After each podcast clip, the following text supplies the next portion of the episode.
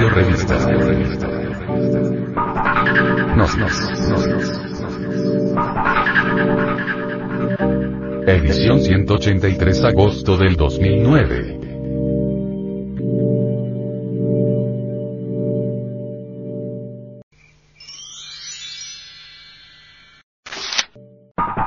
Actualidad. El mensaje que está entregando el gnosticismo. El mensaje que debe entregar el gnosticismo a través del venerable maestro. Samael Weor se divide en tres partes. La primera es el Kinder. La segunda es la enseñanza superior, contenida en sus mensajes de Navidad de cada año. Y hay una tercera parte, que es más trascendental. Aquí no se trata de convencer incrédulos, no perdemos el tiempo en cosas inertes. El que quiera aceptar la doctrina, que la acepte. El que quiera rechazarla, que la rechace que cada cual la interprete con su mente, como bien quiera. El que quiera creer, que crea. El que no quiera creer, que no crea, eso no nos interesa. Obviamente, no podemos esperar que el anticristo de la falsa ciencia, vaya a dar su brazo a torcer, así porque sí. Los conocemos muy bien. Sabemos que sus seguidores son soberbios, creen que lo saben todo. Lo más seguro es que lanzarán contra nosotros sus ataques y su baba difamatoria, pero eso nos tendrá sin cuidado. A nosotros no nos va a suceder lo que a Madame Blavatsky, que la mataron con tantas calumnias, que murió de tristeza, y por eso la llaman la gran mártir del siglo pasado. A nosotros no nos dolerán las calumnias de la gente. No soy más porque me alaben, ni menos porque me vituperen. Yo siempre soy lo que soy, ya lo dijo Tomás de Kempis en su libro Imitación de Cristo. De manera que si dicen, que digan. Si no dicen, que no digan. Una sola cosa es la que nos interesa. Entregar el mensaje y eso es todo. Hablamos así, apoyados en la experiencia. Podríamos dar muchas demostraciones, pero no tiene caso. Convencer incrédulos, es un gran error. Eso fue, precisamente, lo que llevó a la muerte a Madame Blavatsky. Es claro que la mujer resulta exquisitamente sensible y al verse ella tan dejada públicamente, humillada y calumniada, enfermó y murió. Sabemos, pues, lo que es la humanidad. Conocemos aquella sonrisa sutil de los incrédulos. Y ya dijimos, anteriormente, que si hoy convencemos a 10.000 escépticos, mañana nos llegarán un millón de los mismos, y nunca terminaríamos esa tarea absurda. Afiliados o simpatizantes de estos estudios, los hay por millones, pero a la hora de la prueba, a la hora de tener realmente que resolverse, de tener que definirse, en verdad, por el ser o no ser de la filosofía, todos ven la cosa tan grave que huyen despavoridos, no queda uno. La mayor parte de las personas buscan estos estudios por diversión, como quien va a los toros o al cine. Nosotros somos, en ese sentido, más prácticos. Entregamos las claves para que cada cual se convenza por sí mismo. Si es que alguien quiere convencerse, que experimente en su propia persona, y no en la nuestra. Enseñamos, por ejemplo, cómo salir positiva y conscientemente del cuerpo físico, para que cada cual se convenza por sí mismo. Enseñamos el sistema para meter el cuerpo físico dentro de la cuarta dimensión, para que cada cual vaya en cuerpo de carne y hueso, a experimentar las cosas del ultra. Así, quienes quieran ver, oír y palpar las grandes realidades de los mundos superiores, tendrán que tomarse la molestia de trabajar sobre sí mismos.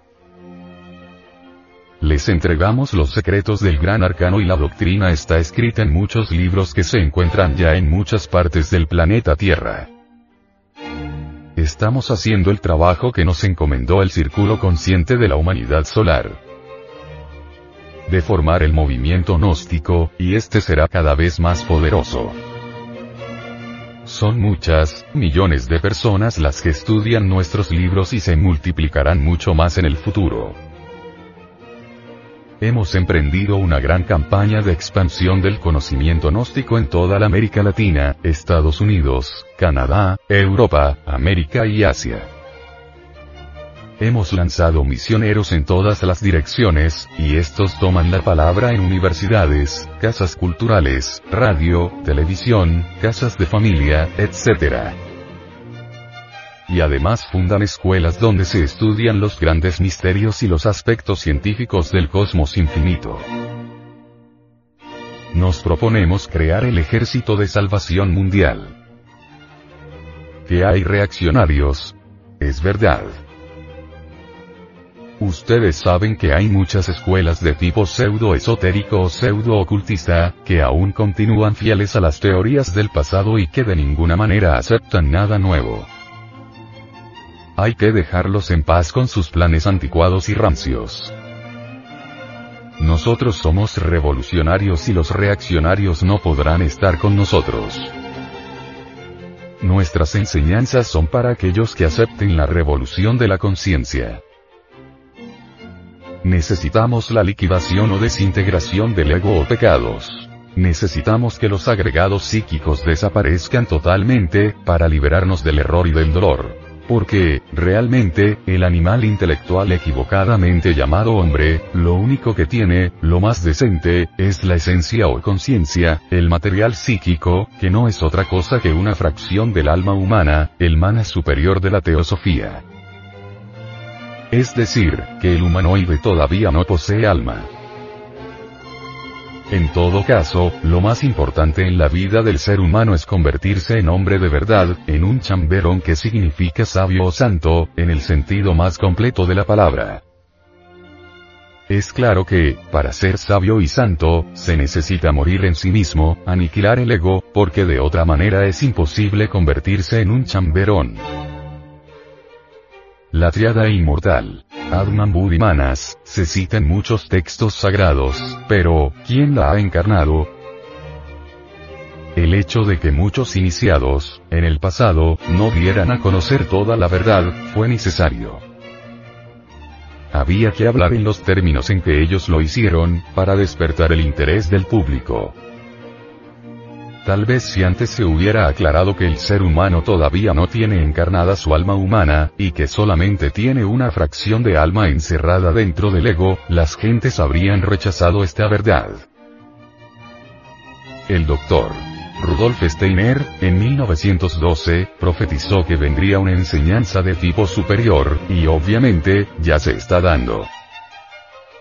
Había que preparar primero el ambiente, y claro que ya está preparado. Solamente así se le podía entregar a la humanidad esta enseñanza superior. Sabemos que la esencia es una fracción de alma, pero con esa fracción podemos elaborar lo que el Tao llama embrión áureo. Ese embrión áureo viene a establecer, en nosotros, un perfecto equilibrio entre lo material y lo espiritual pero no es posible elaborar dicho embrión, si antes no hemos liberado a la esencia que se encuentra embotellada dentro del ego, del yo, o pecados.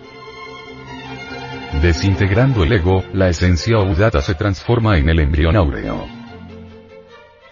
Solo una persona que posee el embrión áureo, está consciente.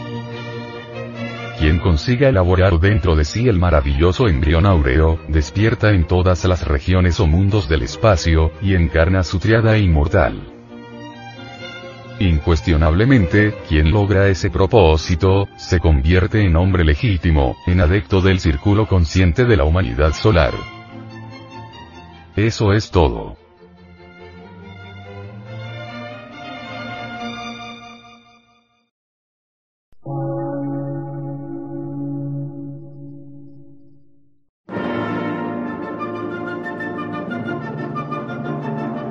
Emisora, gnóstica, transmundial.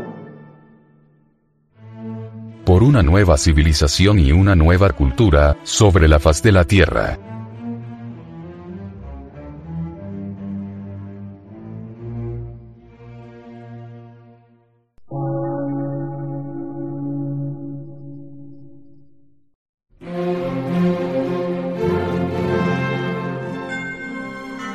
Medio de radiodifusión, científico, artístico, místico y filosófico, de la Asociación Colombiana de Centros de Estudios Gnósticos, Antropológicos, Psicológicos y Culturales. A.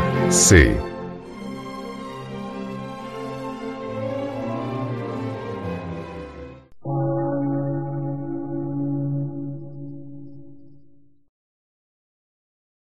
Lectura en movimiento. Difusión sin fronteras.